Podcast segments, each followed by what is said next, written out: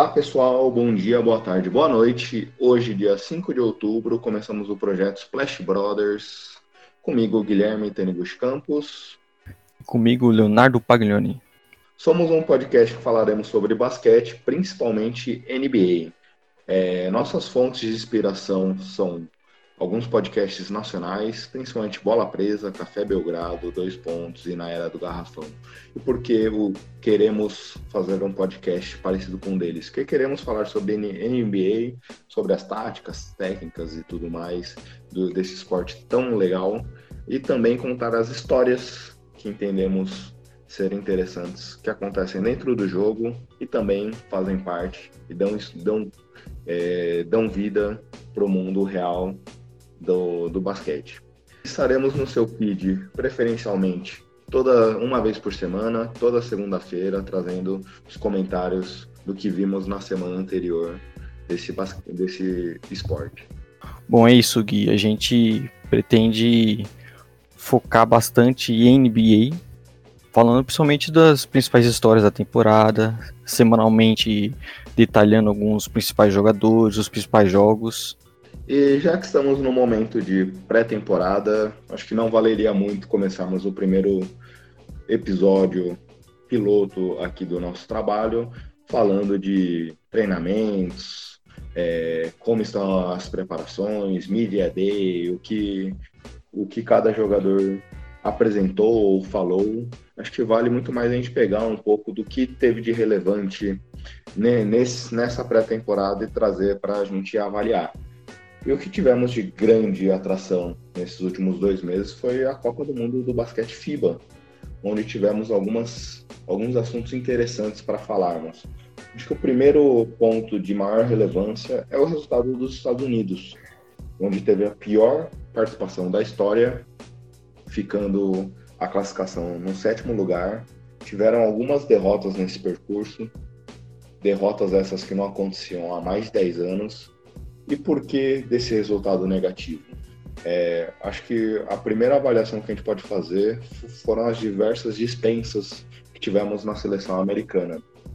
Parte delas por lesão, como Duran, Paul George, Clay Thompson e DeMarcus Cousins. Outras delas por recusas mesmo para focar na preparação para a temporada da NBA. Jogadores de maior destaque como Harden, Anthony Davis, Kawhi Leonard e Draymond Green recusaram a participação e surpresas, como por exemplo é, Fox e Bagley do time do Sacramento Kings, que não quiseram participar para ficar treinando para essa temporada. Jogadores, talvez o terceiro, quarto escalão da seleção americana. O que você acha sobre essas recusas, Léo? Bom, acredito que é normal as recusas de todos os jogadores, porque no, jogadores como Harden, LeBron James, além de eles já participar da seleção há muito tempo, já terem ganhado outros títulos, é, eles são jogadores que, que estão em grandes times que utilizam essa off-season para entrosar melhor, para melhorar seu jogo também. Que também é são os casos dos jogadores jovens, como o Fox, por exemplo. Eles começaram agora na NBA, eles precisam treinar mais, precisam se condicionar fisicamente e perder uma parte da off-season treinando com a seleção, tendo que disputar um mundial na China, acaba sendo uma, uma tarefa mais complicada para ele. E além dessa desses jogadores que querem usar o off-season para melhorar algum fundamento, alguma ou até mesmo melhorar de alguma lesão, a gente sabe que a temporada é desgastante. É, você também tem o caso que a grande parte dos jogadores gostam de jogar a Olimpíada, não a Copa do Mundo. E a Olimpíada já no ano que vem, então você teria que sacrificar duas off-seasons simplesmente para jogar um torneio que para muitos deles não vai ser tão atraente assim. Então acho que esse foi o principal motivo da recusa de todos os jogadores. Não, e até complementando isso, eu ouvi bastante é, comentários nesse sentido fora da mídia americana, mas eu não vi a mídia americana dando tanta atenção para essa situação de recursos e tudo mais, tra trazendo isso como um grande problema.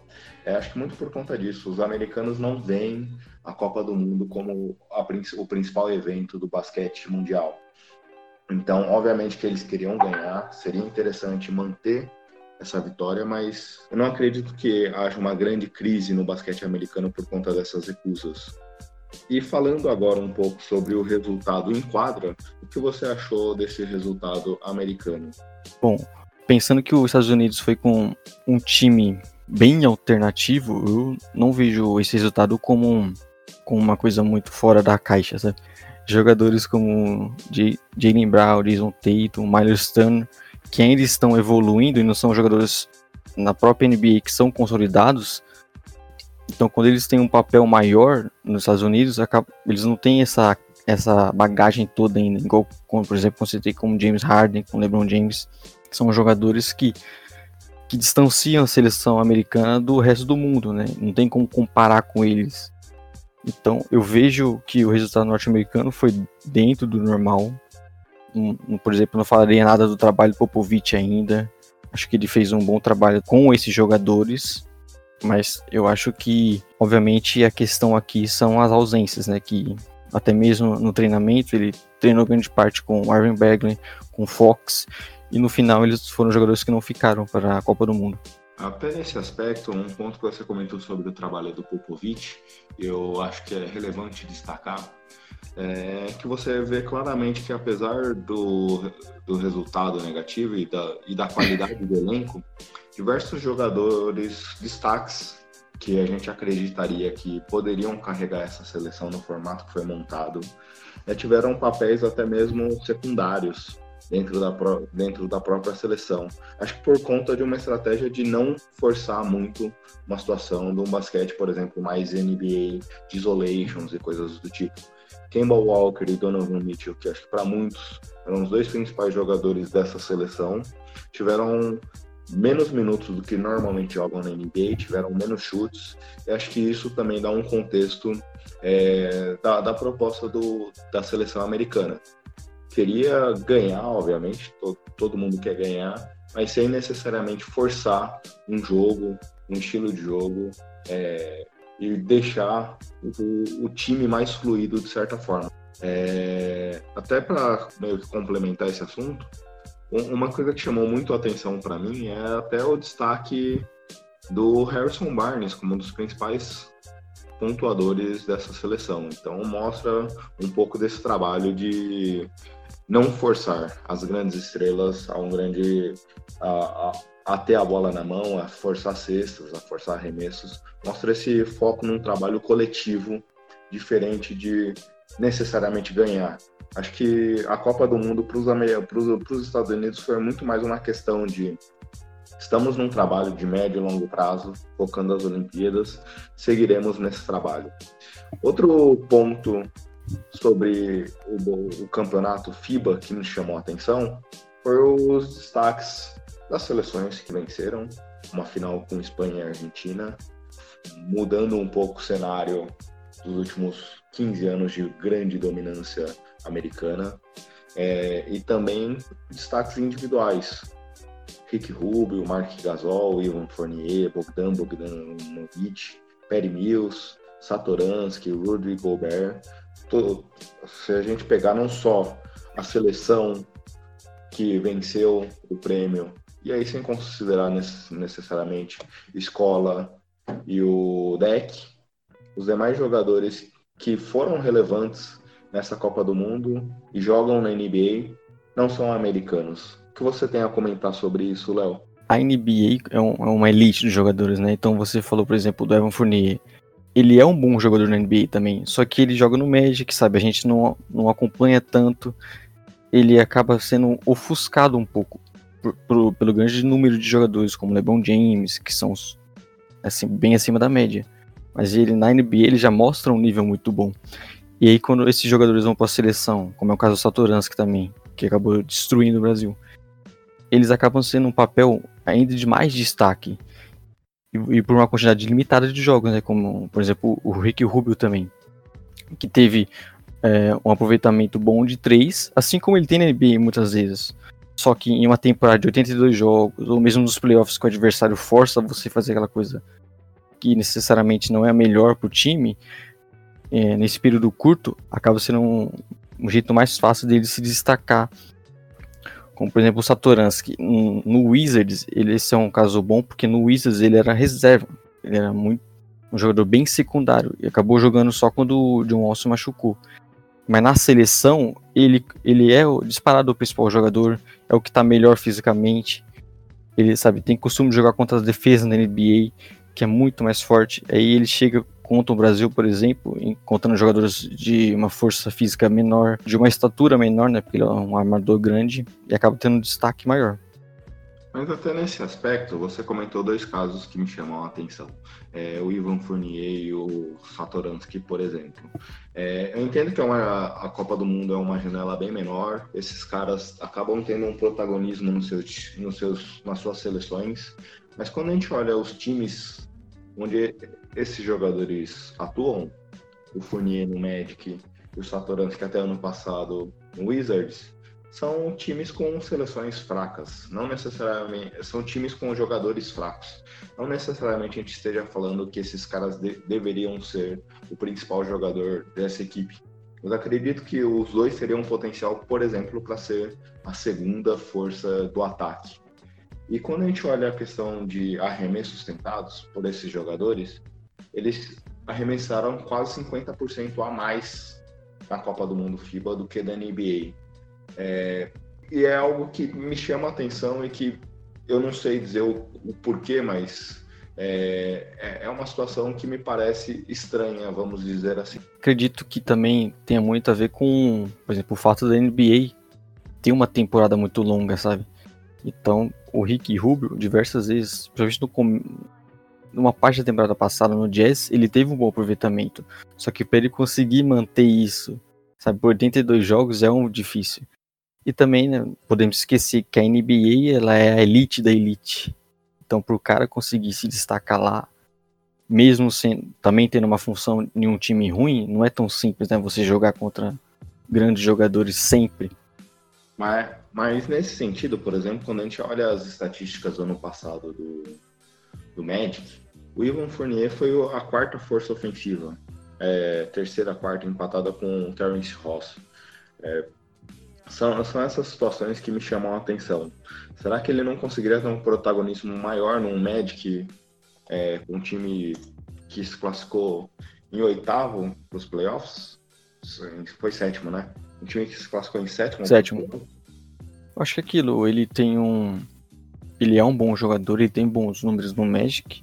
E na seleção, num torneio né, com um nível menor, ele acaba conseguindo mostrar um talento que sinceramente, eu não consigo ver ele jogando nesse nível na NBA, sabe? Por, por uma temporada toda, nos playoffs. E eu acho que a, a Copa do Mundo sempre passa essa impressão, né? Sempre após um, um, torneio desse, a gente tem a impressão que tal jogador poderia ter um espaço melhor. Como, por exemplo, o Teodosic, algum que era muito destacado na Europa, mas a NBA ela é, ela é, é toda diferente né, do basquete mundial. E até nesse aspecto que talvez seja uma situação que nos dê a resposta, ou seja, parte da resposta, a questão física é, é inegável que a NBA tem uma predisposição por, por apostar em jogadores físicos, com um poder de infiltração, com poder de impulsão e tudo mais, em vez de jogadores com físico talvez não tão destacado nesse sentido. O Terence Ross, por exemplo, ele tem um salto absurdo, ele tem uma capacidade de criar jogadas plásticas muito maior que o Ivan Fournier. É, você acha que isso pode ser um pouco da resposta? Passa por aí, talvez? Sim, eu acho que também tem essa característica de ser um jogo mais físico, né, um jogo mais plástico. E, e dos outros jogadores, você acha que existe algum destaque? É, o ponto do que a gente listou, é, eu destaco apenas a questão do Gobert, foi um cara que teve uma temporada muito, em termos de números, é muito mais destacada na NBA e vem tendo já há algum tempo do que no mundo FIBA. Não que foi uma temporada ruim, não que foi uma participação ruim do Gobert. Ele, por exemplo, contra os Estados Unidos foi um pilar gigantesco para conseguir dar vitória para a França. Acho que no caso do, do Gobert, conta muito o estilo de jogo, né? Ele não vai ser um jogador que só por, por estar na França vai dominar no ataque, vai criar jogada, sabe? Vai fazer, jogar no post. Não, ele vai continuar sendo o mesmo, né? De pontuar mais na ponte aérea e ser o pilar defensivo do time. Que aí ele consegue se destacar mais ainda, né? Sim, e entra também outra situação que é, é, mais tradicional do basquete FIBA, de rodar bem o elenco, né? Se a gente pegar o Gobert, em termos de minutagem no Jazz, ele teve quase 32 minutos de jogo. No, no, na, na Copa do Mundo teve 26 minutos. Tem a questão do tempo ser menor e tudo mais, tem a questão de, da rodagem do elenco, né? E aí até puxando um pouco o gancho do, de, de, desses jogadores gringos é, com um destaque na Copa do Mundo. O que você espera desses jogadores na NBA? Da lista que a gente montou, a gente, a gente tem Ricky Rubio mudando de time. Mark Gasol não mudou necessariamente de time, mas vai ser a primeira temporada dele completa nesse Toronto Raptors. E Tomás Satoransky também mudando de time. O que esperar desses jogadores? Bom, sobre o, principalmente o Gasol, que é um jogador que foi campeão agora, né? Eu acho que ele já tá na fase mais descendente da carreira, não espero tantos números dele. Continua sendo um jogador bom, principalmente na defesa. Inclusive, eu acho que ele pode ser um candidato a um jogador se trocar na deadline. Né? Agora, desses que você citou, o que eu mais destacaria é o Satoransky. Primeiro, por ele estar no meu time, né? Então entramos na cota clubismo. Pra quem não sabe, para quem não sabe, Sim. o Léo é um torcedor do Chicago Bulls infelizmente. E o Gui é? San Antonio Spurs. Cota 100% é que são mais... no Popovich. Que são mais velhos daqui, né? Pistorce pro Spurs. É, mas só que na teoria você deveria torcer para outro time se for por questão de idade, porque o Bulls não dá alegria para os torcedores de algum tempo. Eu deveria ser o Warriors, então. Seria mais feliz, provavelmente. Ou San Antonio Spurs. Não. A gente estava falando do Satoransky, que agora vai jogar no Bulls. Bom, e ele tende a, ser um jogador mais importante no Bulls do que ele foi no, no Wizards. No Bulls ele tende a ser um, um, um complemento melhor pro Lavine. E, e, por isso ele tem um espaço maior, sabe? O Chris Dunn é um jogador que a própria franquia já não, não vê com bons olhos. O Kobe White é um jogador jovem ainda, imagino ele vindo do banco por enquanto.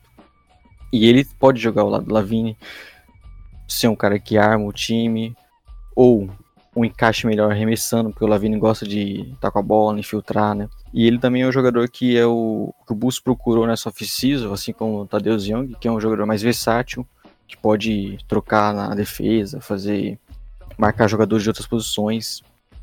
Então, um deles eu acho que até pensando no papel dele no time anterior, ele vai ter uma evolução bem notória. Mas esse também é um ponto que, que me chama a atenção, até pelo, pela construção do seu raciocínio, por exemplo, citando o Kobe White, que eu também acho que ele, a priori, deve começar a vir do banco. Mas vai muito também do que o Bulls espera para essa temporada, né?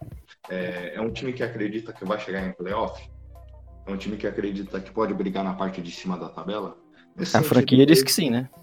É, é, pela formatação do time, eu acredito que também o pensamento seja esse. Mas quando a gente olha em termos de qualidade, será que hoje ele consiga brigar com os times que, se a gente for olhar da última classificação, temos Magic e Nets nessas duas últimas vagas. Será que o Bulls se reforçou tanto para ser páreo com esses times, a conseguir beliscar essa vaga lá em cima? Se sim, faz sentido todo, todo, esse investimento de minutos no Satoransky, no Tadeusz Young, num time mais experiente, vamos dizer assim. Se não, será que se, se as coisas começarem a não dar certo ao longo da temporada, será que não vai coçar o dedo do GM, do treinador para investir, dar mais tempo de quadra para os novatos, para um Kobe White da vida? Bom, o que se entende na franquia é que o time deve brigar pelos playoffs, né? Até porque o Markkinen vai para sua terceira temporada e não disputou nenhum jogo muito importante ainda. O próprio Lavine, se você for pensar desde o Wolves, ele, não, ele nunca disputou um jogo de playoff ou nunca mesmo esteve na briga para chegar nos playoffs. Então a franquia entende que precisa desses jogadores experientes. Óbvio que eu também não votaria no Bulls nos playoffs nesse momento, mas eu acho que é um time que encaixando bem, não temos como dizer qual é o estilo de jogo do Jim Boyle ainda é, você organizando a defesa, que foi o grande problema nos últimos anos, até porque é um time jovem, e dando um espaço maior para Lavine, Markkanen, é, você, o, o, time tem condição de ser melhor. E sobre o Kobe White, eu acho difícil ele. Ele é um jogador ainda muito. Eu acho meio magro fisicamente. não sei se ele tá pronto pra NBA. E como o Bulls pensa em ganhar mais jogos, eu acho que é difícil você imaginar o encaixe dele com o Lavine. Por isso que eu votaria ele tendo minutos limitados, principalmente no começo. Sim, concordo. O interessante do Satoransky, até para ir fechando o raciocínio, é o que você comentou, ele consegue ser bem versátil, tanto no ataque quanto na defesa. Então você consegue encaixar ele em diversas posições. Se você quiser ter ele como um, um small forward, você consegue montar um time junto com o Lavine, Kobe White, se esse for o interesse, você consegue ter ele carregando a bola, você consegue ter ele chutando. Então ele é um cara que consegue dar essa versatilidade que o Bulls procura nesse momento. É, a ideia do Bulls também é usar o próprio Markkanen como um pivô muitos minutos. Aí você pode trazer o Tadeu Young, o próprio Satoransky e montar um time mais móvel, que todos arremessam. Sim, concordo.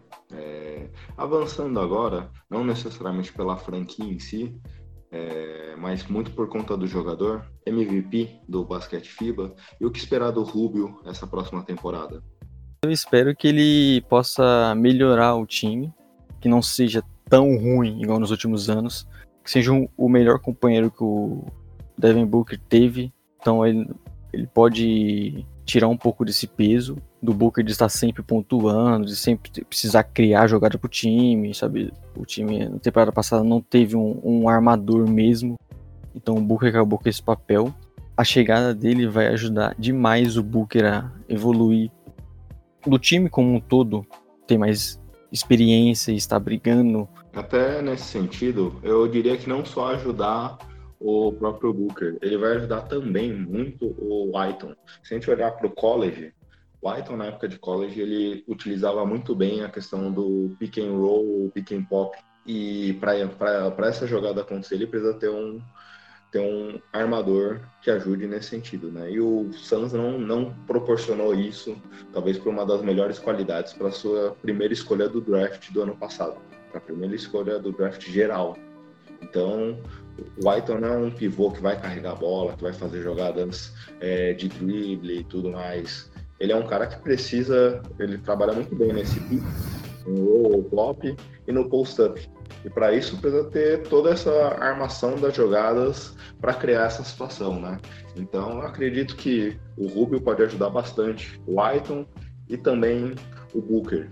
Eu gostava bastante de ver o Booker sem a bola nas mãos, sem ter a obrigação de carregar o ataque. Ele é um cara que tem um chute muito bom nos corners, então proporcionar essas jogadas para os dois principais jogadores do time, o Rubio pode ser um complemento interessante para ser um, um maestro dentro de campo.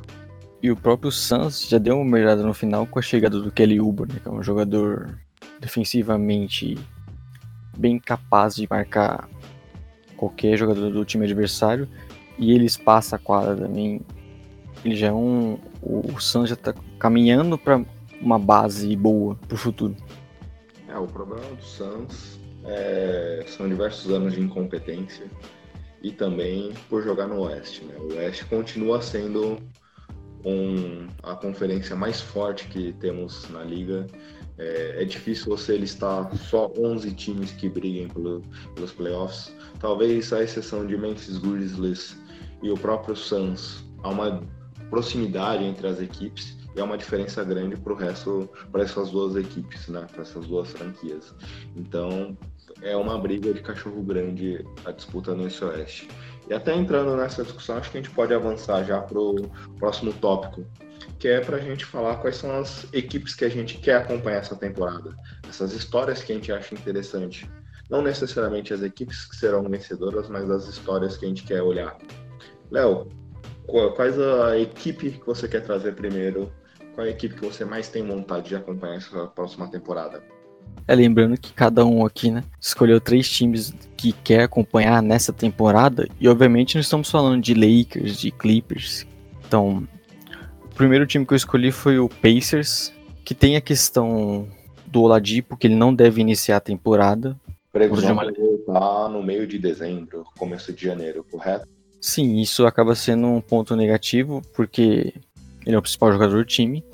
Mas eu acho que o time se reforçou de uma forma que não vai sentir a falta dele nesse início. Óbvio que não vai ganhar o tanto de jogos que poderia ganhar, mas o Jeremy Lamb pode substituir tranquilamente. E pensando no Ladipo na sua melhor forma, o encaixe dele com o Brogdon, eu acho que tem tudo para ser o grande upgrade desse time. Eles tinham o Daniel Collison de armador na temporada passada e o Brogdon é um jogador muito mais confiável, sabe? O encaixe muito melhor. Ele arremessa, ele pode armar o time, ele é um bom defensor também. Eles também, no reforço, eles trouxeram o, TJ Warren e o Jeremy Lamb, que podem ser uma opção também para o time no, é, jogar no small ball. Já que a grande questão também foram, é o encaixe entre Sabonis e Miles Turner que ainda não se mostrou tão fácil. Embora eu aposte que eles possam jogar juntos sim. Até nesse aspecto, eu só queria fazer um comentário lá atrás de como o Suns é bagunçado, né? E sempre vale reforçar isso. A troca do TJ Warren pro Pacers foi um dos maiores assaltos que eu vi recentemente. É, não fazia sentido nenhum aquela troca do que o Suns fez pro Pacers. É, basicamente eles se livraram, né? Sim, se deu um jogador que produz hoje mais de 15 pontos por jogo, é, melhorou muito seu tiro de três e tem ajuda na, defensivamente. O time é um cara, como você comentou lá atrás, Satoransky, um cara que consegue fazer algumas posições, então consegue ajudar o time, ajuda no small ball. Então não, é um movimento que não faz o um mínimo de sentido e mostra o trabalho excelente dessa diretoria do Pacers. Conseguiu arranjar mais um talento que vai conseguir produzir, principalmente cobrindo a saída do Tad Young é, e, e, dando mais alternativas para o Pacers. É, e ele é um jogador importante nessa temporada, porque eu creio que ele seja o titular na posição 3 de início, até porque o Lamb deve jogar na 2, mas como eu falei, no small ball, esse time não dando certo, com o Sabonis e Miles Turner, ele, ele ele é importantíssimo para jogar na posição 4 ali. E como você disse, ele espaça a quadra, ele não tem problema em marcar um jogador maior. Mas você comentou é. também do não dar certo, esse time inicial que está sendo planejado. É curioso, eu tenho esse mesmo sentimento. Apesar de gostar muito dos dois jogadores, gostar muito do Turner, gostar muito do Saboninho. O Sabonis é aquele cara que faz um pouco de tudo, mas acaba não sendo um especialista em nenhuma dos pontos, né? Talvez por isso que seja um encaixe complicado, mas eu gostaria muito de ver esse Pacers dando certo com, com esse elenco. Mas isso, apesar de não ter visto isso na prática, eu ainda aposto que eles possam jogar juntos. Sabe, o Miles Turner é um jogador que consegue espaçar a quadra, arremessar. E o Sabonis, ele tem, ele tem o seu destaque ofensivo, são os, os rebotes que ele consegue pegar no ataque ele joga, ele tem um jogo legal ali embaixo da cesta. Então acho que até pensando em caixa deles, eles vão conseguir jogar juntos, sim. Eu acho que o, o futuro do Pacers nesse, nessa temporada passa muito por isso, né? O time foi todo pensado sim. nessa formatação e isso precisa funcionar, principalmente até a volta do, do Ladipo para o time conseguir se manter competitivo e brigar no topo da tabela. Talvez não precisa funcionar da melhor forma, mas eles não isso não pode ser um problema, né? Eles não podem chegar nos playoffs e não conseguir colocar os dois juntos em quadra. Sim, é um bom ponto. Até porque nesse leste, tempo de entrosamento eles terão. Então eles vão conseguir testar todas as alternativas que querem ter muito contra as equipes do leste é. para buscar esse melhor encaixe. Você jogar contra o Hornets, né? É como se fosse um treino, cara. Até pra gente fechar o Pacers Caso não dê certo, o que você acredita que o Pacers deveria fazer? Lembrando que esse é o último ano de novato do Sabonis. E aí eles acabaram de renovar o Myers Turner por mais de, se não me engano, 18 milhões por temporada. Bom, o Sabonis, ele, ele já se mostrou um jogador muito útil, né? Então, com certeza, ele vai ter, vão ter times interessados nele. E aí, para você renovar, acaba tendo que pagar uma grana muito alta. Então ele, o time não dando certo e aparecendo uma proposta certa na deadline, ele é um, um grande candidato a, a, ser trocado também, né? embora eu não aposte nisso ainda. Legal. Avançando agora por uma das franquias que eu quero muito acompanhar essa temporada, eu admito que eu talvez dê, dei uma roubadinha, porque eu citei algumas equipes de muito grande nome né, nesse passado recente da NBA. O primeiro, o primeiro time que eu trouxe é o Warriors. E não só pelo time ser o que ele foi nesse passado recente, mas também pela questão da saída do Duran, pela lesão do Clay Thompson, pelo histórico recente de minutos reduzidos que o Curry teve em algumas partidas sendo poupado, e agora acredito que o Golden State deve querer usar ele ao máximo, até para conseguir manter uma certa tranquilidade nesse oeste. É, o Draymond Green, apesar de, ter tido um playoff espetacular, eu achei muito fraca a participação dele na temporada regular. Pareceu mais pesado, pareceu gordo. E, e, a gente, e o Warriors vai precisar dele inteiro, no jogando fino da bola desde o começo. E a chegada do DeAngelo Russell. O que esperar desse Warriors? Bom, como você falou, né, o próprio Damon Green não teve a sua melhor temporada na temporada de 2018-2019, mas esse time vai precisar botar o pé embaixo logo no começo. Já citamos também o, como é difícil jogar no Oeste, você não tem como ficar esperando o Clay Thompson voltar para pegar no tranco. Acredito que vai ser difícil o encaixe com esse encaixe do DeAngelo Russell no time logo de início, mas ao longo da temporada isso deve evoluir, né? E sobre o Warriors é uma pena que o Clay Thompson não vai poder jogar no início, porque a gente viu quando o Kevin Durant estava fora nos playoffs, ele tomando conta do time, pontuando, arremessando mais, participando mais do jogo. E eu acho que essa era uma temporada para ele se destacar. É, quando eu falo do. Quando eu penso no Clay Thompson, eu lembro daquela situação dele fazendo big balls, quando arremessou um, um, um um arremesso contra o Raptors, mostrando um pouco dessa gana que, que ele tem, né?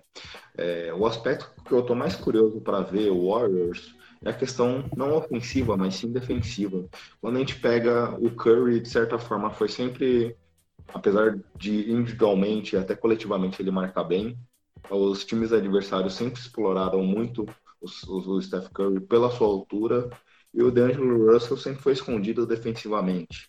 É, e querendo ou não, o Duran sempre foi um coringa gigantesco nesse time, marcava diversas posições e conseguia ele e o Draymond Green sempre é, fechar na dobra quando algum jogador infiltrava. E o Clay Thompson é um defensor absurdo, é um grande defensor, é talvez um dos, um dos maiores 3D da liga, se não for o maior. Então, você perder dois pilares defensivos como esse e na troca você trazer o D'Angelo Russell, que nunca foi um grande marcador, é, é, algo que deve impactar demais esse time. É, a defesa nesse início vai ser uma coisa complicada, né? E até por isso eu, eu quero acompanhar esse Warriors. Eu quero ver qual, quais as soluções que o Steve Kerr vai trazer defensivamente para essa equipe para conseguir suprir ou não, pode ser que naufrague o time nesse, nesse formato, pelo menos enquanto o Clay Thompson não volte, e quais são as soluções que o time vai trazer é, defensivamente para suprir essa ausência. É, o Warriors, até por conta do handicap, eles ficaram bem com um elenco bem enxuto, né? Na posição 3 ali, deve jogar o Alonso McKinney, eles têm também o Alec Burks. É um jogador tão inexpressivo que a gente nem lembra o nome dele nesse um, um, cara que teve muitos minutos relevantes na final da NBA do ano passado. É, e o elenco deles é, é esse, né? Não tem pra onde correr. Como o Café Belgrado sempre brinca, até o cunhado do Steph Curry jogou bastante nesse time algumas temporadas atrás, né? É, outro ponto de curiosidade para querer acompanhar esse time, a partir do momento que foi feita a troca do Duran pelo D'Angelo Russell, já surgiu diversos boatos da troca envolvendo o Delo. Então, se esse time não funcionar, qual será a possibilidade de voltar a se ter esse boato novamente e quanto de fato a diretoria está a fim de manter esse jogador no elenco? É, isso depende muito também, né, como volta o Clay Thompson e qual o valor que o Delo teria no, no mercado. Mas eu pensando eu não, não votaria nessa temporada, mas eu acho que essa troca pode acontecer sim numa próxima off-season. Só para até sobre esse boato, eu, eu duvido que o D'Angelo Russell aceitasse uma troca, porque ele teve que fazer o signing trade para ir para o Warriors, topar essa troca sabendo que seria trocado. Acho que a diretoria do Golden State deve ter prometido algumas situações, alguns cenários para manter ele no elenco. Mas, não, não, não acredito falar. que isso aconteceu, o Warriors pensava isso no início. Eles simplesmente pegaram um ativo, vão ver como vai funcionar e aí depois tomar uma decisão. Sim, mas do lado do jogador, e a gente vê cada vez os jogadores mais empoderados, é, eu duvido que ele aceitaria uma ida para o Warriors, é, imaginando que poderia ser, ser utilizado de alguma forma como uma moeda de troca. Eu acho que ele acredita nesse potencial de fazer parte dessa franquia histórica e, e, e ter e ser relevante nessa equipe. E aí, só para fechar o Golden State Warriors, a gente bebeu um pouco dessa inspiração, dessa fonte, como nome da equipe, no nome do nosso podcast. Né? Splash Brothers é uma referência a talvez a maior dupla que a gente teve na NBA nos últimos 10 anos, talvez, e trazer essa referência por um nome fácil de falar, gostoso, e, é, e essa referência é interessante. Porém, como o próprio Léo já adiantou, ele é um torcedor do Bulls, eu dos Spurs. Eu já xinguei bastante essa dupla, esse time. É, não, não, temos necessariamente nenhum apreço de torcida para o Golden State. Só como amantes da NBA, adoramos vê-los jogando junto. Passando para a próxima equipe. Não, é, é importante destacar que a gente não, não, não estamos se comparando a essa dupla também, né? De forma alguma. Foi uma questão mais de, de nome, de, de a gente achar interessante esse nome. E se houver comparação, eu quero ser o Curry. O, o Clay teve, tem um passado interessante, então eu gosto da, da comparação também. Fora das quadras, você tá falando? Obviamente. É, avançando para sua próxima equipe, Léo. O meu segundo time também é forte, também vai competir nesse Oeste, que é o Utah Jazz. Acho que não tem como é, negar que eles, evolu eles melhoraram o time nessa off-season. Saíram principalmente o Rubio e o Crowder e chegaram o Conley e o Bogdanovic, que são jogadores, na minha opinião, melhores. Não confunda com Bogdan Bogdanovic, é o Bojan Bogdanovic que veio do Pacers. Sim, é, eles são jogadores melhores. No caso do Conley, por exemplo, ele tem tudo para encaixar melhor com o Mitchell, de ter a bola, de tirar esse, essa pressão do Mitchell, né? Que a gente viu que ele forçou muito na temporada passada. E acredito que seja muito por conta que o time não conseguia pontuar, sabe? O, Fez nos playoffs, o Rubio não acertava os arremessos, aí eh, os adversários fechavam e ele precisava forçar e era aquele era aquela dificuldade do time de conseguir uma cesta. E o Conley ele... Até nesse sentido, até fazer um comentário rápido, o Bola Presa fez uma prancheta recentemente no YouTube, mostrando um pouco das jogadas que hoje o Utah Jazz tinha desenhado para o Rubio, que são jogadas que se encaixam muito melhor num cara como um Conley da vida. Então, é, esse poderio ofensivo vai aumentar bastante nesse sentido. É, o Conley é um jogador mais completo, né? Defensivamente, eu acho que eles se equivalem. O Rubio até talvez um pouco acima, porque ele é mais jovem, né? Só que o Conley ele é muito mais completo, ele pode armar o time e pontuar. Ele não tem problema de acertar uma bandeja, por exemplo. E, e principalmente arremessando, né? Que é o, grande forma que a NBA passa hoje. Você tendo um cara como o Conley, o adversário não vai poder simplesmente ignorá-lo. E no caso do Bogdanovic, em relação ao Crowder, Crowder fez uma boa temporada, acho que ele foi bem nos playoffs contra o Rockets, só que ele não é um jogador que você consegue contar sempre que ele vai acertar os arremessos. E o Bogdanovic a gente viu que inclusive comandou o Pacers com a saída do Ladipo, é, chamava jogadas, também é um arremessador, sabe? Você olha esse Jazz com Conley, Mitchell, Bogdanovic, Joe Ingles, são jogadores versáteis, bons defensivamente, que podem chamar um pick and roll, armar o jogo, pontuar, arremessar. Então você vê muitas possibilidades dentro desse elenco. E com um jogador como um Gobert dentro do garrafão, você conseguir ter quatro arremessadores confiáveis do lado de fora se torna uma arma interessante. É, ele é aquela arma do time de, do Conley, por exemplo, chamar o pick and roll e o adversário ter que marcar o Gobert lá embaixo. Né? Então é um jogador a mais para você ter que se preocupar. Sim. É, o que eu tô curioso também para acompanhar é um pouco, talvez um jogador que ganhou notoriedade esses últimos tempos pela excentricidade, mas que é um cara que produz bem nesse jazz, que é o Joe Ingles. Com a, com a chegada do Bojan Bogdanovic, do Mike Conley, que carrega também a bola, como você vê o papel do Joe Ingles né, nessa equipe? Ele muitas vezes chamava as jogadas né, no time, até por conta do Rubio não ser um jogador que está bem sempre. Muitas vezes você viu o Joe Ingles chamando as jogadas, fazendo pick and roll com o Gobert. Eu acredito que essa função dele vai diminuir um pouco. Ele pode ser um jogador que fique mais arremessando. E na defesa, né, que ele tem um destaque, ele é um jogador que consegue pressionar bastante a linha de passe, consegue interceptar muitos passes. E, e até por como você disse, ter o Gobert ali, esse time pode ser muito agressivo, né? Sim. E uma coisa que eu também estou curioso pelo Jazz, que nas duas últimas temporadas a gente viu que demorou para engrenar o time defensivamente. A gente teve, a gente foi conseguir ver essa máquina defensiva do Jazz lá para janeiro, dezembro, e, e, nesse Oeste, que cada derrota aperta bastante para uma equipe que quer brigar talvez pela pela liderança da divisão ou liderança da conferência ou algo do tipo, qualquer derrota pode ser sofrida. E com a chegada de novos jogadores, talvez o encaixe leve um tempo para a gente ver acontecer. Acho que Só esse é um acho...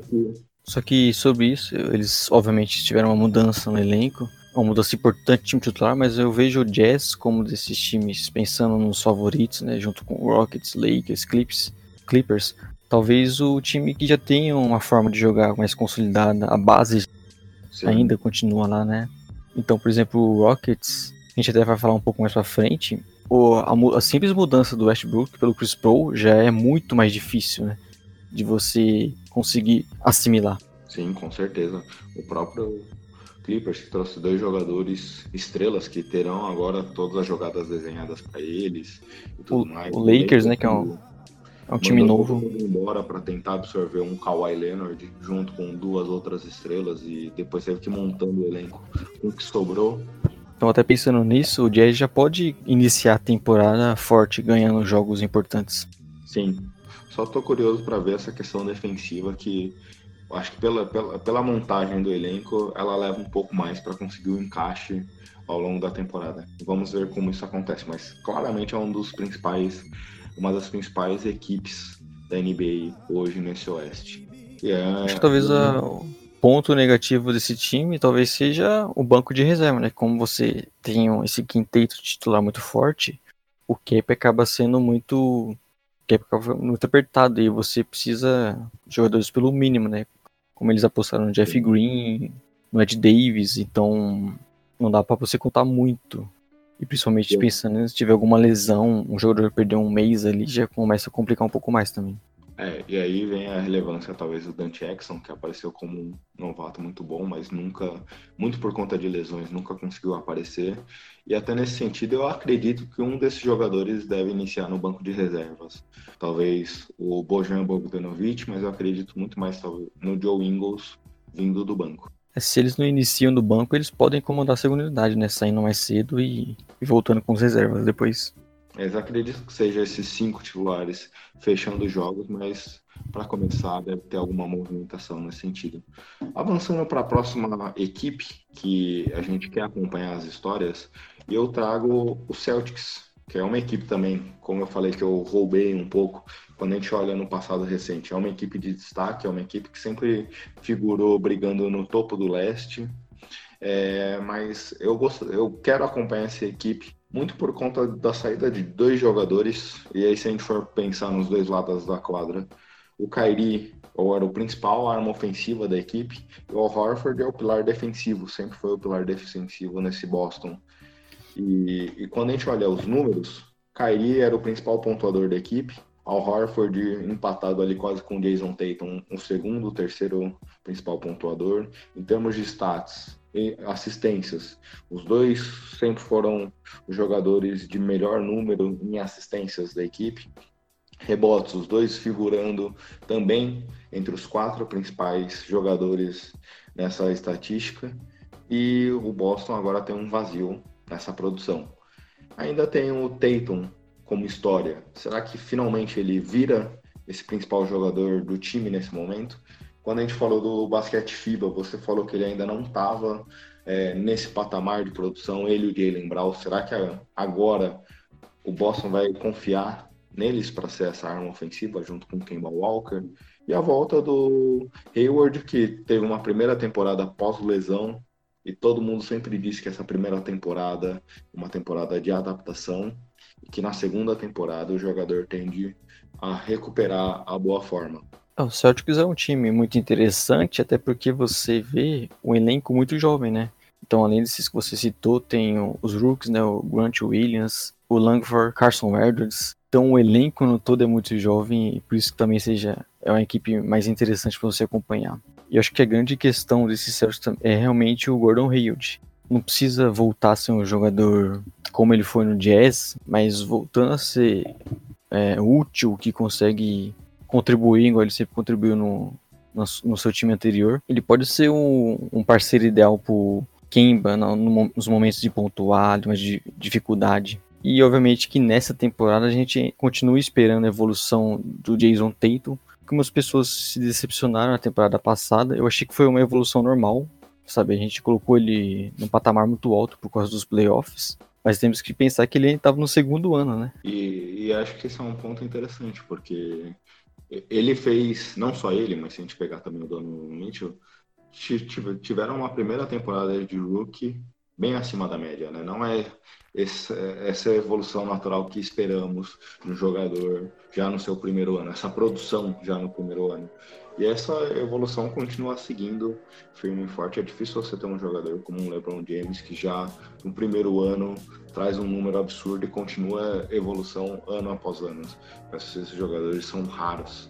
E acho que é, essa saída do Kairi, que também fora de quadra, conturbou demais o ambiente, acaba sendo saudável para esses jovens jogadores conseguirem um ambiente mais calmo, mais tranquilo, já que o Kemba parece ser um, um cara muito mais de elenco do que foi o Kairi, apesar da produção do Kairi ser maior. Mas acho que esse elenco, num ambiente mais tranquilo, tende a retomar uma produção é, de, de, brigar pelo topo do leste, de certa forma. É, e o, por exemplo, o Jalen Brown, ele recusou uma oferta de contrato né, nessa off-season, então de, podemos dizer que ele está no ano de contrato. E ele também é um jogador que se conseguir se tornar mais confiável nos arremessos, conseguir ter uma produção maior, o Celtics também pode dar um salto por conta dele. É, e quando um jogador recusa uma oferta de contrato tendo o último ano pela frente, é porque ele acredita que vai ter uma produção que vai conseguir ganhar mais dinheiro. Então, é, é nesse espírito que o Jalen Brown vem para essa temporada. Agora sobre o, a sua próxima e última equipe que você quer acompanhar essa temporada, quem seria, Léo? Bom, confesso que não é uma escolha tão simples, mas eu vou com o Atlanta Hawks. Bom, Hawks... se, se a equipe bola te ouvisse nesse momento, eles, eles estariam te xingando. Bom, mas a minha escolha no Hawks é por um motivo muito simples, né? Toda temporada a gente fica esperando para acompanhar como são os Rooks. E o Hawks tem um time muito jovem. Trae Young, por exemplo, e o Herter não são jogadores do, no primeiro ano, mas vão pro segundo ainda. Tiveram uma boa primeira temporada. E temos o Cam Reddish, o DeAndre Hunter, o próprio John Collins, que ainda é muito novo. E quando você vê um, esse possível quinteto jovem, você tem uma curiosidade grande de saber como que vai funcionar, de quais são os jogadores que vão dar certo, que podem ser úteis na NBA. E até nesse aspecto, é, acho que o, o Hawks vem num trabalho ainda sem querer queimar etapas, né? Ele vem querendo desenvolver seus jogadores, como você mesmo falou. Quem são os jogadores que podemos confiar daqui para frente? Para quem gente vai entregar a chave da franquia para os próximos 10 anos? E aí, nesse aspecto, uma, uma coisa que me preocupa, até pelo time ser muito jovem e até pelos dois principais jogadores ofensivos, talvez o Trae Young e o John Collins, me parece que nessa, forma, nessa formação falta defesa em jogadores jovens que ainda estão se desenvolvendo. A gente sabe que a parte defensiva é algo que leva mais tempo para criar essa técnica, criar as táticas de, de defesa e tudo mais. É um aspecto que, ofensivamente, eu vejo como uma das equipes mais divertidas para a gente acompanhar ao longo do, do tempo. Ao longo dessa temporada. Trae Young com seus passes maravilhosos, com seus chutes lá de longe. Ah, confesso que na última temporada acertou pouco desses chutes, mas é divertido. E um Collins com as pontes aéreas, com as enterradas e tudo mais. Mas defensivamente é uma equipe fraca ainda. Você tem que pensar que não é um time que vai disputar playoffs por agora. Talvez não nessa, nem na próxima, sabe? Mas já é uma peneira para é, você descobrir que, que esses jogadores podem trazer, em quem você pode apostar. E aí, até por ser um time muito jovem, eles no futuro eles vão ter muito cap salarial. E eles podem completar esse time com jogadores veteranos, com encaixes melhores para, por exemplo, cobrir o Trae Young na defesa, como você falou, é um ponto, um ponto negativo dele. Mas já é o início, já é uma base que o Hawks está tá criando. É, e até nesse sentido, você comentou de ser uma equipe jovem, eles têm feito um movimento que, que tem sido talvez foi que é, que é bem aproveitado por equipes que estão nessa situação, né? Absorver contratos ruins, maximizar através do espaço no cap que tem com escolhas de draft, com jogadores jovens, então eles estão seguindo a cartilha de time que está em processo de reconstrução, é recomendado. E esse processo já iniciou com um cara como um Troy Young. Se não tivéssemos um ano, se não tivéssemos um Don City na disputa, seria o Rook com certeza. Então, começar uma reconstrução da franquia nessa situação, acumulando escolhas de draft, é o cenário ideal, né?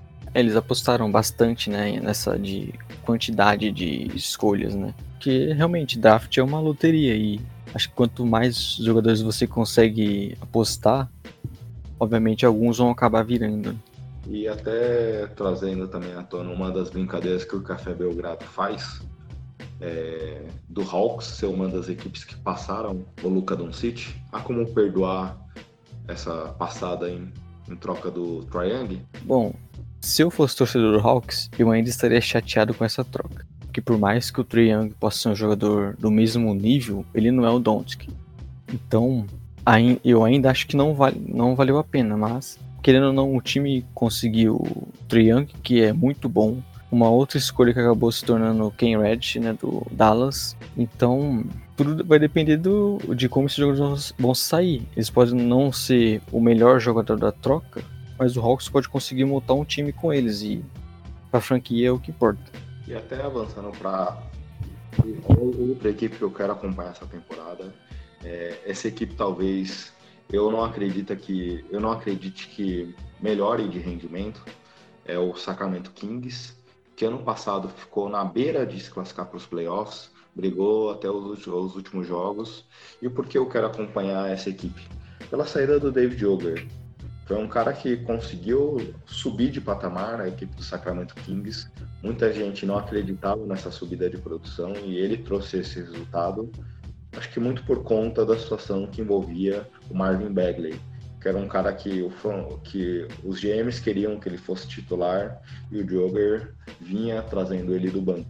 Bagley esse que foi mais um dos jogadores que foram, foram preteridos em, em relação ao Don City.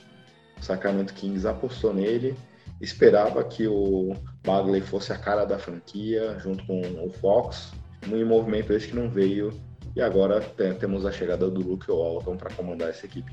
É, o Kings segue a mesma linha do Hawks, né? De um time muito jovem que, por mais que não vá ganhar muitos jogos, é interessante você continuar vendo a evolução do Fox, do próprio Bagley. Então, é um time que, que é legal de acompanhar, Apesar desse movimento de trocar o treinador, que para mim foi um grande erro. O time teve uma temporada passada surpreendente até para mim. Conseguiram achar um estilo de jogo, só que é o Kings, né? Sempre fazendo besteira. Impressionante como essa equipe faz besteira. E até nesse tema, besteiras, é um, é um time, como você comentou, muito jovem. A gente vê diversas peças jovens que podem, que estão evoluindo, estão em processo de crescimento mas é uma equipe que também apostou em alguns veteranos para essa temporada. Tivemos a chegada do Trevor Ariza, é um time que fez troca pelo Harrison Barnes e renovou ele com um contrato longo. Também a chegada do Dwayne Dedmon.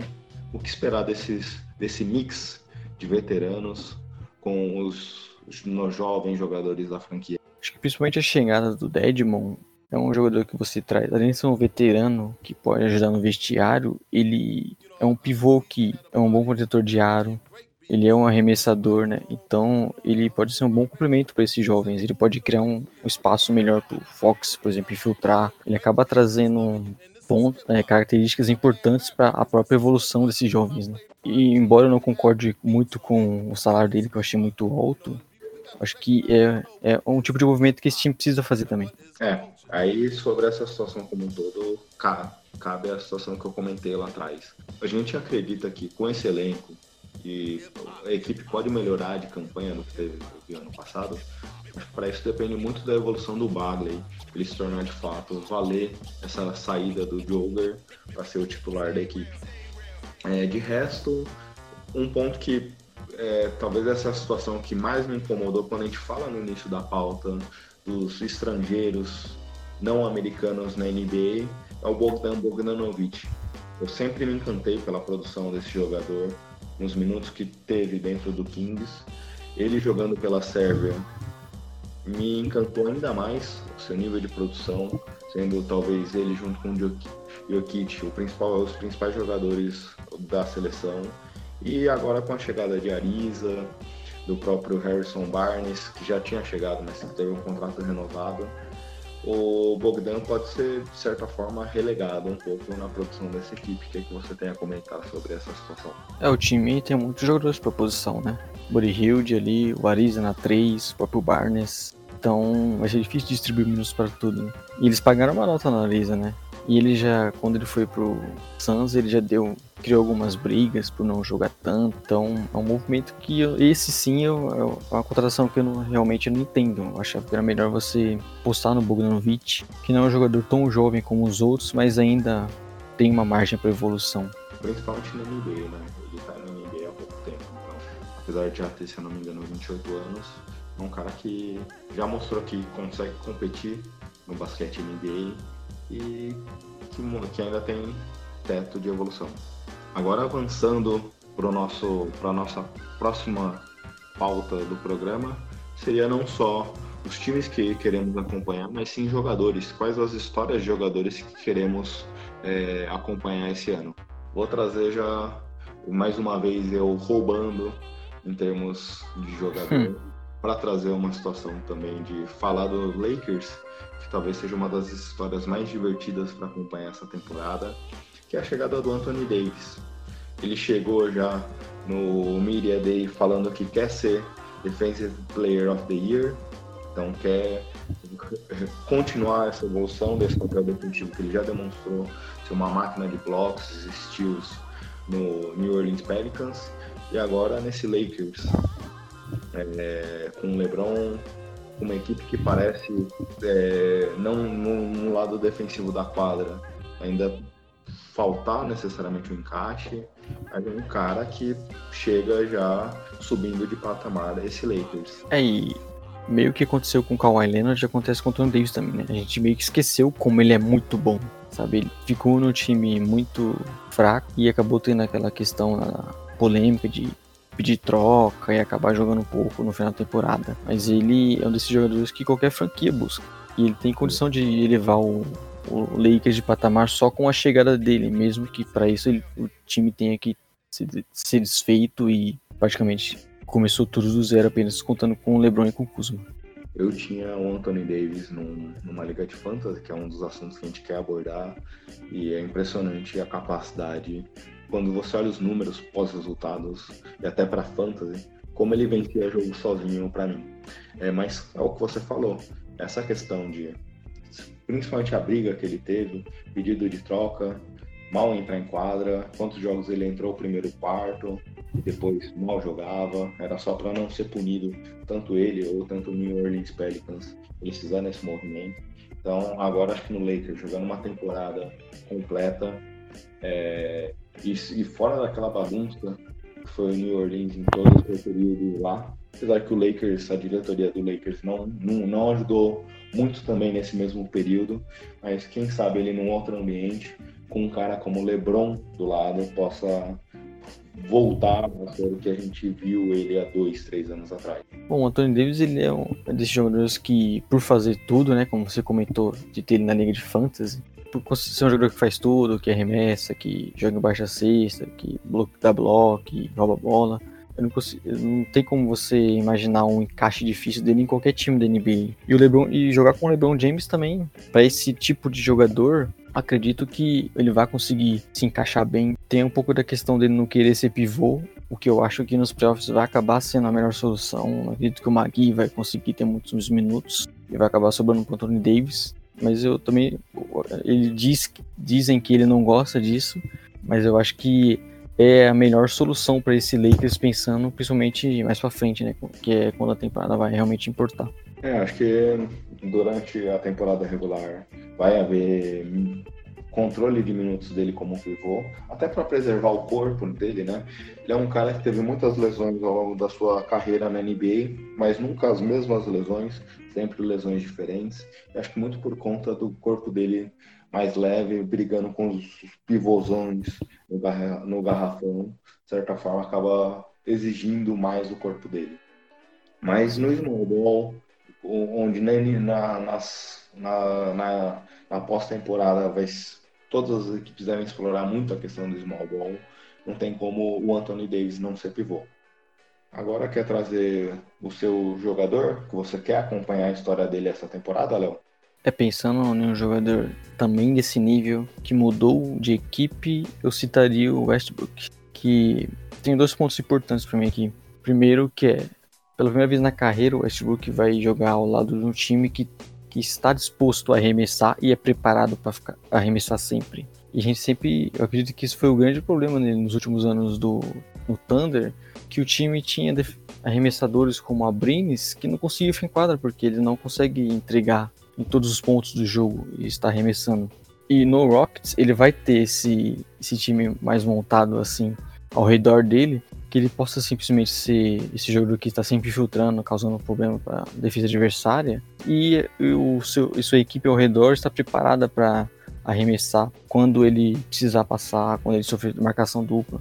Acho, o, e outro ponto talvez é o que eu tenho mais dúvida é como vai ser quando ele estiver com o Harden junto. Né? Então esse ponto ele pensando nos playoffs, que geralmente quando os times se estudam mais, né, e acabam explorando mais a deficiência do outro, o Westbrook um, sendo um jogador que não está com a bola, ele acaba sendo um, aquele jogador que fica parado ali nos três pontos, ele não tem um grande aproveitamento, então acaba sendo um problema. E esse é talvez seja o grande X da questão desse Rockets, né? Como que eles vão conseguir lidar com os dois juntos em quadra. E até acho que é uma deficiência do próprio Westbrook. Ele, ele não joga sem a bola. Uma das coisas, por exemplo, que do Curry eu mais adoro ver é ele movimentando sem a bola e buscando os espaços. O Westbrook não faz isso. É, eu cansava de ver jogos do OKC onde a jogada não era o Westbrook que conduzia a bola. Você via no frame da tela, ele sumia da televisão. Você não conseguia ver ele na imagem da televisão, porque ele dava dois, três passos para trás da linha, ali próximo da, do campo do, da, da linha de quadra de, de, de ataques, e ele sumia da imagem.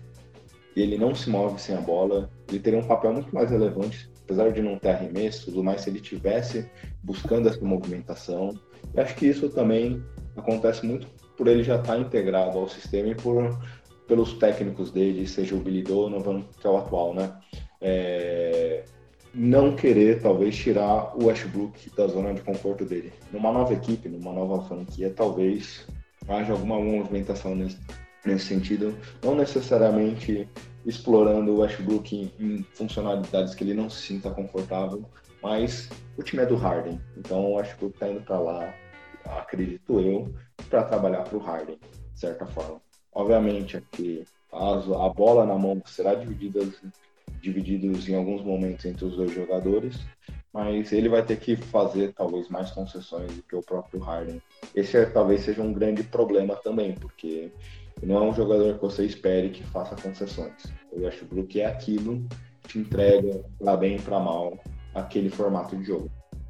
É, mas como você mesmo disse, ele escolheu, né, ir para Rockets. Então a gente, a gente quer pelo menos acreditar que ele saiba desses problemas e queira fazer concessões e talvez jogar menos com a bola, que é uma coisa que certamente vai acontecer. Mas o próprio D'Antoni já fazia isso com o Chris Paul, né, de estar sempre revezando os dois. Então o Rockets pode ter pelos 48 minutos o Harden o Westbrook comandando o ataque. E o ponto de maior interesse é ver ele com diversos bons arremessadores do lado. Acho que isso pode potencializar ele de uma forma que a gente nunca viu.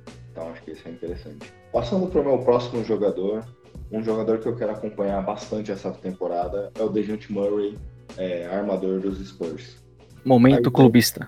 É, isso aí que eu ia comentar, um pouco do momento clubista, mas também porque se a gente pegar há dois anos atrás, nesse mesmo momento, a diretoria, o front office dos Spurs, junto com o Popovich, diziam que esse seria o cara que esse seria o cara que elevaria o patamar dos Spurs. Era o cara que a franquia botava todas as fichas para junto na época com Kawhi Leonard ser a nova cara da franquia. Isso não aconteceu por uma lesão que ele teve na pré-temporada. Se recuperou, mas não jogou ano passado. E agora ele volta para jogar, como você comentou, com o Jalen Brown, o seu ano de contrato. Então já tem essas informações que saíram dele ser um cara que a franquia postava todas as fichas e agora no seu ano de contrato voltando de lesão, nesse Spurs que parece meio marasmo sem conseguir dar algum salto, é um jogador que pode fazer a diferença. Então, DeJounte Murray, ele já se mostrou que é um grande jogador defensivamente, mesmo sendo muito novo. E quanto a isso, eu não tenho muitas dúvidas. Acho que a questão aqui passa mais de como é, ofensivamente, qual vai ser o grande carro-chefe dele. Se ele vai conseguir ser um. Se ele será um bom arremessador, se ele será um jogador que consegue infiltrar é, até um pouco da alusão que a gente fez do cara que você trouxe, que é o Ashbrook, ele tem um estilo mais ou menos parecido. É um cara que gosta de infiltrar, um cara que infiltra e abre o jogo, um cara que finaliza bem, é, cravando muitas das vezes, ou fazendo os arremessos próximos à cesta, mas é um cara que não tem chute de fora. Nesse Spurs que não tem um chute de fora, o time como um todo tem um armador que não vai te dar essa possibilidade. É um ponto que me preocupa em relação ao jogador. Bom, e acho que grande parte das pessoas que acompanham o NBA é, tem uma expectativa grande dele, só que a gente ainda não viu, né? É um tipo de jogador que você espera muito, mas você realmente não vê em quadro o que ele pode fazer. Sim. Acho que podemos avançar já para o seu passado momento clubista, para o seu jogador. Não, acho que a gente tem que continuar no momento clubista, porque o meu próximo jogador é o Satoransky. Hum. a gente até comentou um pouco dele já, então não precisa se estender tanto. Mas ele teve um destaque na Copa do Mundo e se acaba valorizando ele. Só que no próprio Wizards, quando o Joe Wall estava fora, ele foi um jogador que teve bons, boas atuações. E como eu já disse, o Bulls carece nessa posição de um cara mais confiável que possa complementar melhor o Lavine, que é o principal pontuador do time nesse momento. E analisando os outros jogadores, ele é o que mais se encaixa e, o, e não é um jogador qualquer, né? O Bulls pagou caro para trazer o Satoran da equipe. Por isso que eu acho que até reforçando o que você comentou, é, a equipe acredita nele para ser um jogador que vá ajudar a equipe. A gente tem informações ainda se ele será o titular, eu espero que sim, embora eu acho que o Bus possa colocar o Chris Dunn um pouco para ver se consegue trocar ele, né? que foi uma especulação muito forte que o Bus quer passar o Chris Dunn enquanto tem algum valor ainda. Mas ele pode trazer um versatilidade melhor para o time no ataque, assim, um, um cara que consegue também arremessar, é o que falta às vezes pro o Bulls quando tem o Chris Dunn em quadra. E também na defesa, como a gente citou, que um cara mais versátil, que pode trocar. Inclusive, ele pode jogar em outras posições também. Então, o Bulls tem tudo para. Eu fico curioso para ver esse time em quadra, como que o Jim Bonley vai arrumar essa rotação. É. Se tem uma coisa que o Bulls precisa é definir qual é o seu padrão de jogo. Coisa que não tem já, nessa, talvez nessas três, quatro últimas temporadas. Carece uma crise de identidade que tomara que comece a se construir a partir de agora, né?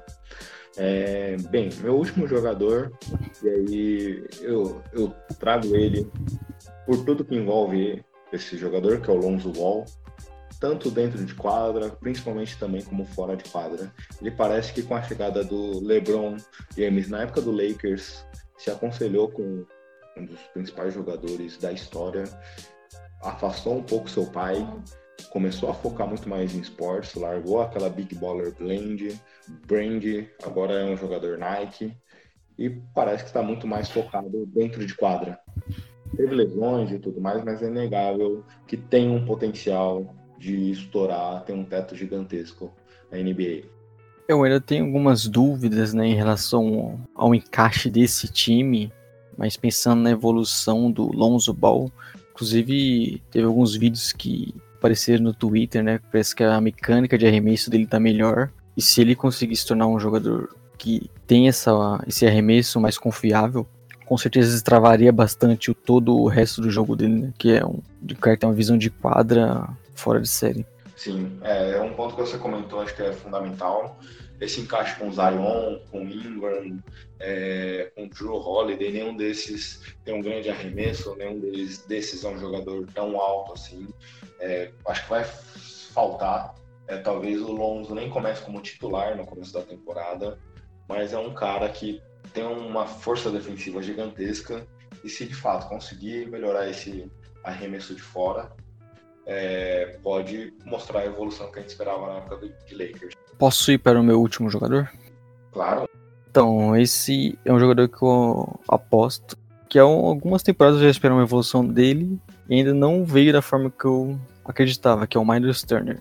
Ele tem todas as características para ser um, um jogador muito importante na NBA atual, né? Que ele é um cara que consegue proteger o garrafão, não tem problemas tão grandes em marcar jogadores menores. Ele espaça a quadra. Eu acredito até que o Pacers utiliza pouco o arremesso dele. Eu acho que não é um arremessador bom de fato. Só que ele ainda não traduz os números, né? Ele teve uma temporada com 13 pontos, 7 rebotes. É, acredito que é um número baixo ainda para um, ele causar um impacto maior. E uma evolução maior dele seria importantíssima para o Pacers é, se colocar definitivamente numa briga pelo leste, né? Concordo. É, bem, acho que é um pouco do que você falou, e até pensando no que a gente quer abordar um pouco, o, o, que é o fantasy, o jogo dele, quando a gente olha os números, não conversa com a produção que a gente espera dele em quadra, né? A gente vê ele sendo um dos, um dos pilares é, do Pacers em quadra, mas quando a gente olha os números, a gente fala, só isso?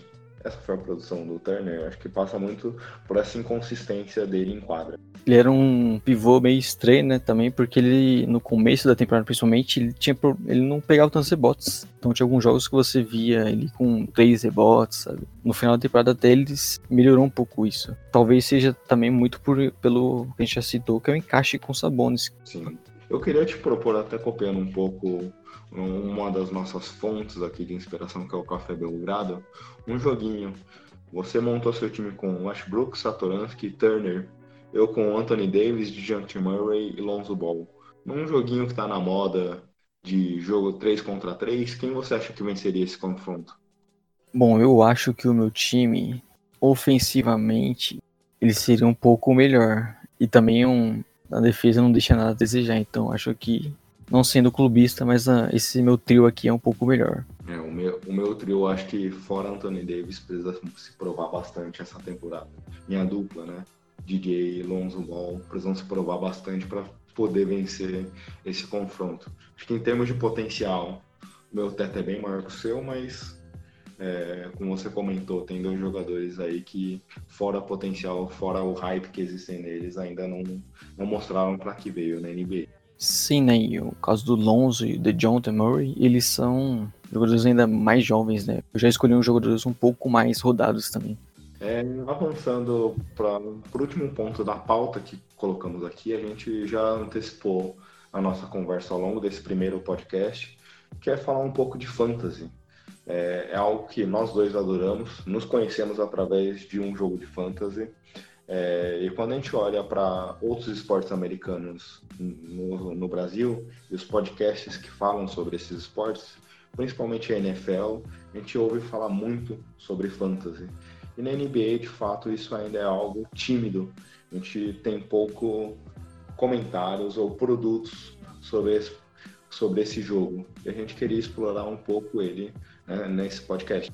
É, a gente quer, ao longo dessa temporada, está dando destaque maior, né? Como você falou na NFL, isso é muito forte. Não só aqui no Brasil, mas também, principalmente nos Estados Unidos, né? Eles tratam o fantasy sobre a NFL é algo muito grande, inclusive às vezes até chegando a impactar nos jogadores, né, que reclamam, são cobrados por não ter uma, uma atuação tão boa em algum determinado jogo.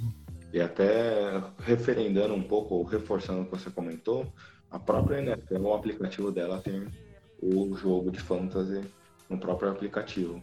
A NBA ainda trabalha muito pouco esses jogos de, fan de fantasy, seja o próprio fantasy, Survivor e etc. Coisa que a NFL já explora bem. Para iniciar sobre fantasy é importante dar uma breve explicação, né, como funciona. Acho que muitas pessoas é, pensam, né, quando você o mais fácil de explicar o fantasy é basicamente que é como se fosse um cartola em que a, os jogadores a pontuação deles depende do que eles fazem em quadra. Só que obviamente estão falando de, de uma coisa muito mais diferente, já que NBA tem muitos mais jogos. Os jogos não são rodadas fechadas, né, igual no, no Campeonato Brasileiro. É exatamente esse argumento que eu usei para explicar para minha esposa quando ela me via enfurnada no celular, mexendo num aplicativo que ela não conseguia entender. Ah, não, isso aqui é um cartola de, de é um cartola de NBA. E temos alguns di diferentes tipos de fantasy, né? Como por exemplo, no site, alguns sites que tem mais famosos, o Yahoo, da ESPN. Você lembra de algum outro mais importante? Acho que esses são os dois maiores fantasies de NBA que temos hoje, né? E temos alguns formatos também, como é, o que a gente joga, que a gente se conheceu, ele era feito basicamente pelo. A gente não usava nenhum desses aplicativos já prontos porque a gente fazia em planilhas, né? Sim. É, através do modelo do Bola Presa, que somos assinantes deles, é, o pessoal lá, a própria comunidade trabalha, cria diversos fantasies, onde é que os, o pessoal elenca alguém para ser o comissário, fazia todo o controle manual através das planilhas desse, desse site. O, o, mais comum é você entrar no próprio site da ESPN, lá você consegue se cadastrar ou no site ou no aplicativo, melhor comentando. Você consegue participar de fantasies, seja você entrando num. se cadastrando num draft que vai acontecer em algum momento, com pessoas totalmente desconhecidas, ou com alguns amigos, onde é que você cria um grupo fechado ou aberto para esse pessoal ir lá se cadastrar para jogar esses fantasy. E quando a gente olha os tipos de fantasy, tanto no Yahoo quanto na ESPN, tem um redraft, que é aquele fantasy que cada ano você faz um novo draft, começa a, do zero a temporada. Vamos supor que você conseguiu montar seu elenco com Harden, é, Westbrook, Anthony Davis e tudo mais. Para o próximo ano esses jogadores voltam para um draft novamente, você tem que selecionar seus jogadores novamente. O modelo Keeper, que é é que você mantém parte dos jogadores ano após ano e faz o draft incluindo jogadores novatos e esses jogadores não mantidos pelos elencos com todo o jogo, com todos os GMs de, da liga e o Dynasty, que foi o modelo que nos conhecemos, né? É que você tem contratos, salários, tempo de contrato, draft de, de novatos e tudo mais, que é uma dinâmica, para mim, bem mais divertida. Bom, e é importante citar que esse é o talvez o último momento de você criar uma liga, né, com os amigos e dá tempo de fazer um draft mais tranquilo, sem precisar correr tanto, né, que é para NBA faltando duas semanas ainda. Esse é, um, esse é um bom comentário. Vamos pegar o modelo que você fez, Léo, porque vamos pegar o modelo mais tradicional, que é o redraft, que é aquele jogo de fantasy de uma temporada só. Qual você acha o melhor momento para a gente fazer o fantasy? Bom, é sempre bom você pegar um, aqueles momentos de que a NBA não tem nada, né? Por exemplo, um agosto, que não tem muito assunto, aí você consegue juntar um pessoal num grupo e, e ter simplesmente o que fazer, né? Mas esse nesse período antes de, da NBA começar também é um, é um momento que eu gosto, porque tá todo, tá todo mundo comentando, tá todo mundo ansioso, então fica, acaba ficando legal fazer. E até esse é um aspecto importante, porque às vezes você faz em agosto, é, né, nesse draft que a gente se conheceu foi assim. E aí a, o, um dos GMs escolheu o Oladipo, que ainda na época estava no OKC, que tinha um papel secundário, e semanas depois que escolheu ele, veio a notícia do, da troca pro Pacers, onde ele passou a ser a principal figura do elenco. Ou até mesmo, nesse agosto, a gente teve o caso do DeMarcus Cousins, que veio a notícia dele de é, ameaça de morte e tudo mais, e aí, opa, às vezes alguém selecionou ele esperando que teria um papel mega relevante dentro do Lakers, e dias, semanas depois, vem uma notícia bombástica dessa. Então, quanto mais próximo da NBA para o modelo redraft fazer, acaba sendo mais interessante. É, acho legal a gente comentar agora alguns jogadores que a gente apostaria que vão ter bons números para essa temporada, né? E até como o próprio pessoal que joga Fantasy comenta, que é aquele sleeper que cai um pouco dentro do board, mas que pode ter um destaque. Eu acho que até um cara que você trouxe para acompanhar a história possa ser interessante é o Westbrook. É um cara que nesse modelo de FPs são pontos que para cada stat que ele produz, é, talvez ele tenha um aproveitamento ruim, isso de certa forma prejudica ele, mas é um cara que mesmo no Rockets vai continuar tendo status de rebotes, assistências e pontos, steals, acho que ainda alta, e de certa forma é um cara que pode cair um pouco no board e você pode ficar de olho nele. Um outro jogador que eu apostaria, até mais por conta das estatísticas, é o Jimmy Butler, né? que ele vai estar num time mais montado ao redor dele, então ele pode. É, eu apostaria, inclusive, que ele vai ter a melhor temporada da carreira pensando nos números. Então ele é um jogador, seria um jogador que eu pensaria em um fantasy agora. Até nesse sentido é um ponto interessante. Diferente da NBA, às vezes você pegar um cara que está num elenco que está recheado de estrelas, por exemplo, um Angelo Russell, que teve números espetaculares ano passado, mas agora está jogando junto com Steph Curry, German Green, talvez em algum momento de playoffs do Fantasy, Clay Thompson de volta. Às vezes compensa mais você olhar para uns caras que estejam em times mais fracos e que tenham uma produção, por estar num time mais fraco, bem acima da média. Um Bradley Bill, por exemplo, é um cara que vai ter uma produção espetacular esse ano. E é também sempre bom estar atento a jogadores que vão ter minutos, né? E e geralmente e muitas vezes não são só os principais jogadores. Então você pega um time como o Wizards, que é basicamente um elenco muito fraco, aí você olha os armadores dele e vê que tem o Isaiah Thomas, que está lesionado por agora, e o Ish Smith. Então o Ish Smith é um cara que pode contribuir você ter no elenco no Fantasy, porque ele vai ter minutos. E mesmo não sendo um jogador tão bom, ele consegue ter minutos e, e criar, e fazer algumas stats. Ou até mesmo como você comentou, que tá o, o Hornets, que talvez seja o time mais fraco da NBA essa temporada, você pagaria 18 milhões como foi pago é, para o Rosier?